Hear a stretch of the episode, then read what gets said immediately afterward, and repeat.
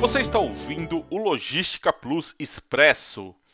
A pandemia do novo coronavírus fortaleceu o movimento dos últimos 20 anos de aproximação comercial entre Brasil e Ásia. Em 2020, do montante total em dólares do comércio exterior brasileiro, 42% foram relativos ao continente asiático.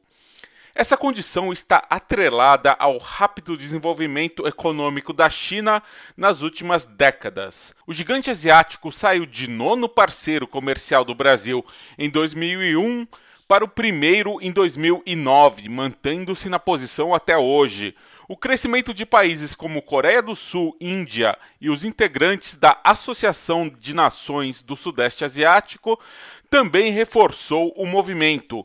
Mesmo com cenário de dificuldades em relação à disponibilidade de espaço e falta de contêineres no mercado global, os especialistas seguem otimistas com as relações do Brasil com os países asiáticos.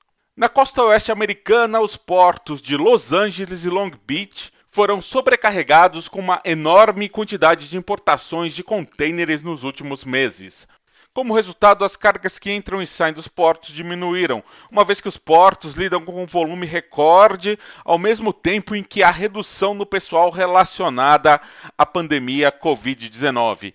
Essa desaceleração decorrente dos altos níveis de importação gerou congestionamento nos terminais e seus entornos. Os altos níveis de importação são resultado do aumento dos gastos do consumidor e dos varejistas trabalhando para reabastecer seus estoques. Os gastos mudaram de serviços como filmes, restaurantes para bens físicos, gerando níveis recordes de importação nos portos americanos. Em 25 de fevereiro, você vai acompanhar um webinar especial com um especialista da Plus Cargo Estados Unidos para entender o cenário e saber o que fazer enquanto a situação é complexa para o transporte de cargas na região. Na Europa Ocidental, os aeroportos continuam enfrentando problemas de congestionamento sem nenhum sinal de redução dos fluxos, apesar do feriado na China. O volume nos aeroportos aumentou 40% em relação ao ano passado, enquanto a atividade dos cargueiros aumentou 113%. A União Internacional de Transporte Rodoviário alertou esta semana que novas medidas de fronteira recentemente impostas pela Alemanha e seus cruzamentos com a República Tcheca e a província austríaca de Tirol para reduzir a propagação das mutações do Covid-19 poderiam levar a um congestionamento semelhante ao visto em Dover pouco antes do Natal. Embora essas fronteiras permaneçam abertas ao tráfego de cargas sob as novas medidas, os motoristas de caminhão têm de apresentar um teste Covid negativo, o que deve provocar lentidão no fluxo do comércio através das fronteiras.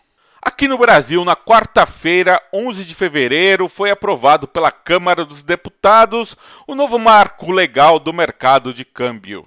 Ele tem como alicerce os princípios da inserção da economia brasileira no mercado internacional, da livre movimentação de capitais e da realização de operações no mercado de câmbio de forma mais simples, transparente e com menor grau de burocracia. Especialistas avaliam que a proposta garantirá simplificação e agilidade para as operações de importação e exportação e é um passo importante para a entrada do Brasil na Organização para a Cooperação e Desenvolvimento Econômico.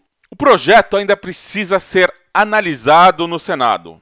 A economista nigeriana Ngozi Okonjo Iewala, de 66 anos, será a primeira mulher africana a assumir o posto de diretora da Organização Mundial do Comércio, a OMC, associação de 164 países, sediada em Genebra, na Suíça, que modera as relações comerciais globais eleita em reunião extraordinária virtual, com apoio da maioria dos países membros, ela chega à autoridade máxima do comércio global num momento especialmente delicado para as relações comerciais internacionais. Você ouviu o Logística Plus Expresso.